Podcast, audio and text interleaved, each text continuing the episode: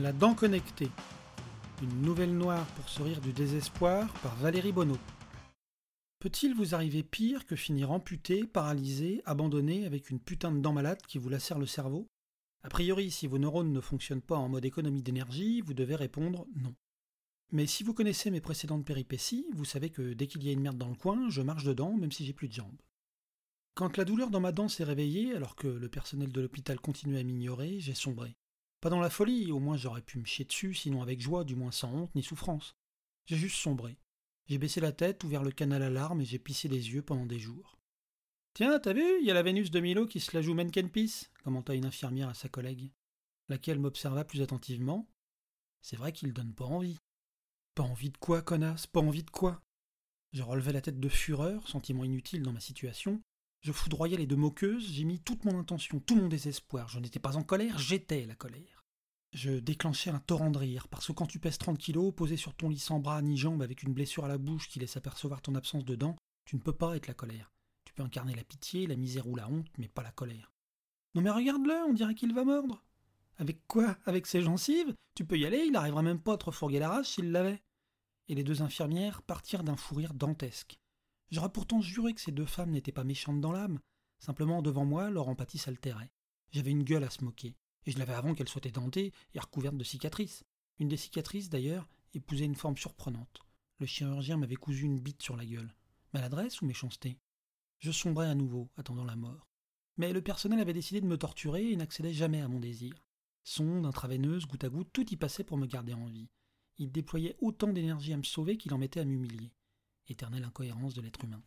De plus, mon infirmier sadique devait ajouter un truc dans ma solution liquide qui me donnait furieusement envie de me gratter.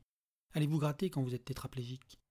Mon existence se résumait à vouloir me gratter, vouloir pleurer, vouloir m'arracher cette putain de dent, vouloir mourir. Je ne sais plus quel est le con qui a dit vouloir ses pouvoirs, mais si je le retrouve, je lui arrache les couilles avec mes putains de gencives. Les mois passèrent, inutiles, sans visite, le monde m'avait abandonné.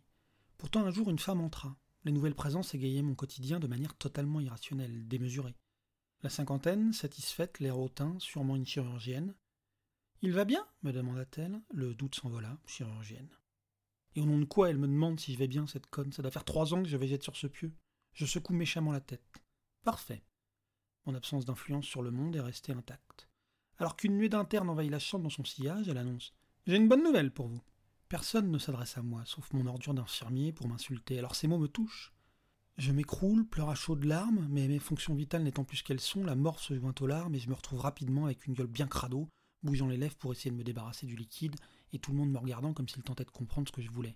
Bordel, j'ai de la mort plein la gueule, qu'est-ce que vous croyez, que je fais collèque Enfin, une interne un peu moins bornée que les autres s'avance, mi-compatissante, mi-dégoûtée.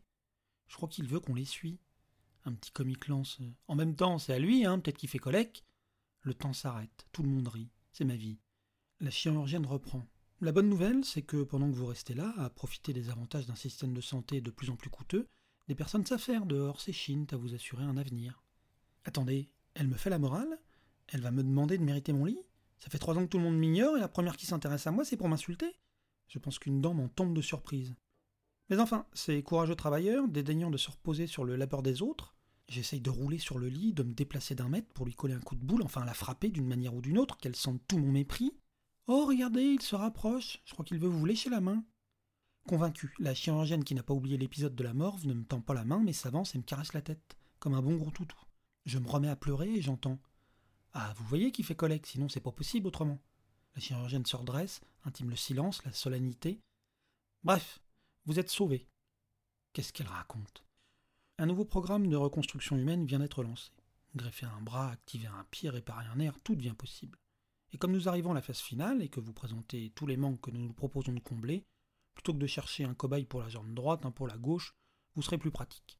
Vous êtes un peu le supermarché du handicap, il y a tout chez vous. Les rires repartent de plus belle, mais elle lève la main. Silence. Et pour que vous puissiez nous livrer vos impressions, nous en profiterons pour réparer cette zone du cortex qui vous prive de la parole. Parce que vous auriez pu la réparer? Je me jette sur elle, enfin je roulotte ridiculement vers elle, tombe, pleure, morve. Je prends ça pour un oui, lâche-t-elle avant de quitter la pièce. Ils m'ont robocopé. J'avoue, je l'avais pas vu venir. Qu'après m'avoir abandonné trois ans à baigner dans ma merde, ils décident de dépenser le budget du Burkina Faso à me remonter, ça me laisse pantois. Je suis encore allongé, mais l'infirmière, beaucoup plus sympa que l'autre ordure qui me torturait quand je gisais en mode végétal, m'a expliqué que mes muscles doivent s'habituer. C'est une question de semaine. Rééducation, puis retour à la vie normale. J'en pleurerai. D'ailleurs, j'en pleure. Je bouge mon bras, ma jambe, j'essaie de parler. Ah, wabab, aïe, Elle me toise, sourit. Pour la parole aussi, va falloir vous réhabituer. Ce sourire, le premier sourire qui ne soit pas sadique, moqueur ou empreint de pitié depuis mon accident. Enfin, mon suicide. Et le champ des possibles qui s'offre à moi me frappe en pleine tronche. L'avenir m'appartient.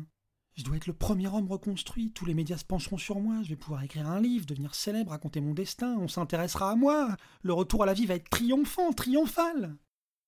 La chirurgienne se présente, m'explique ce qu'ils m'ont fait, je ne comprends rien, souris, ravi et annonce des merci, merci. Bien sûr, il y aura quelques effets secondaires, quelques précautions à prendre. Je n'écoute pas, je, sais que je devrais, mais c'est plus fort que moi, je n'écoute pas. Blablabla, bras bionique, gna gna gna, électricité, blablabla, incendie, gna gna gna, dents connectées, blablabla, wifi patati. Elle me raconte mon calvaire à venir et moi je lui souris comme un débile léger. Mais on vous réexpliquera, un projet à 5 millions, ça dirait pas que vous nous le salopiez pour une dent mal lavée. et on me réexplique, mais ça fait trois ans que j'habite dans ma caboche, paralysé, muet. Toutes ces sensations, tous ces gens qui me parlent s'intéressent à moi, c'est trop, trop d'un coup. Blablabla, si vous perdez le réseau, gna gna gna, attention. Et je sors, je suis dehors, je vais revivre. Reprendre mon existence d'avant, aucun intérêt. Non, je démarre une nouvelle vie. Je sais, vous vous dites que je devrais avoir l'habitude, que mon aveuglement tourne à la connerie. Mais accordez-moi une chose, je n'ai jamais prétendu être supérieurement intelligent. On m'avait tout pris, on me le rendait avec intérêt. Ça peut faire lever un sourcil de méfiance, mais on peut aussi, comme je l'ai fait, se baigner dans une mer de soulagement et de reconnaissance. D'ailleurs, cette joie reconnaissante, je l'ai éprouvée sincèrement, pleinement, pendant une bonne semaine, jusqu'à ce que mes bras artificiels décident que ma tronche ne leur revenait pas. Je vous jure, je ne saurais pas comment l'expliquer, mais j'avais la sensation que mon bras ne m'aimait pas. Le droit surtout. Dès que j'approchais trop près la main de mon visage, il me collait une taloche, avec une rapidité, une nervosité incroyable. J'avais récupéré un bras, un bras qui me cassait la gueule en permanence. Les jambes ont pris le même pli en plus vicieux. La droite adorait faire des croche-pattes. Pas à moi, mais à la ronde comme ça. Surtout les petites vieilles, les petites vieilles qui promenaient des chiens. Ah, j'en ai pris des coups de canne depuis que j'ai à nouveau de guibole. La chirurgienne étalait sa perplexité. Ça n'a aucun sens, votre histoire, on n'a jamais vu ça. J'ai tenté de lui expliquer que ce qui m'était arrivé avant, on n'avait jamais vu ça non plus, mais elle était passée à autre chose. Lorsque je lui ai mis une main au cul, elle a appelé la sécurité en refusant d'admettre que c'était le fruit de son travail. Mon corps me hait. L'ancien, j'étais un peu au courant, mais le nouveau n'a pas l'air plus enthousiasmé. Je me rêvais animal social, de retour dans la vraie vie, résultat, je pète dès que je monte dans un ascenseur, je rote si je croise une femme, mon bras me colle un pain dès que j'ai un instant d'inattention ou que j'essaye de relever une petite vieille que ma jambe gauche vient de faire trébucher. Et les dents, ça remâche me lance un infirmier lors d'une visite de routine. Vous êtes sérieux là? Il a l'air tellement content de lui que je n'ose pas continuer la discussion. 28 nouvelles dents, toutes arrachées, toutes reposées, nickel. Des dents connectées, qui communiquent en Wi-Fi avec une appli pour l'informer de ce que je mange, de ce que je bois, du taux d'alcool, du gras, enfin la vie moderne quoi. Forcément, les verres que je prends du bras droit m'arrivent plus dans la gueule que dans la bouche, mais ça fait de la distraction. Je ne peux pas me plaindre, j'ai plutôt gagné au change. Je vais pour me lancer dans l'écriture de mon grand œuvre, le roman de ma vie. Je me suis acheté un stylo dernier cri, une merveille de technologie qui scanne ce que tu écris, leur transcrit. Je commence à écrire, je mets le stylo dans ma bouche alors que je cherche un mot. Je dois baver un peu dessus parce que je n'ai pas encore récupéré toute la maîtrise de mon corps. Et lorsque je ressens la décharge et la douleur qui va avec, je me souviens des conseils de l'autre conne de chirurgienne. Oui, ça me revient, mais trop tard. Si cette nouvelle noire pour se rire du désespoir vous a plu, vous pouvez en retrouver d'autres sur mon site valeriebono.com. A bientôt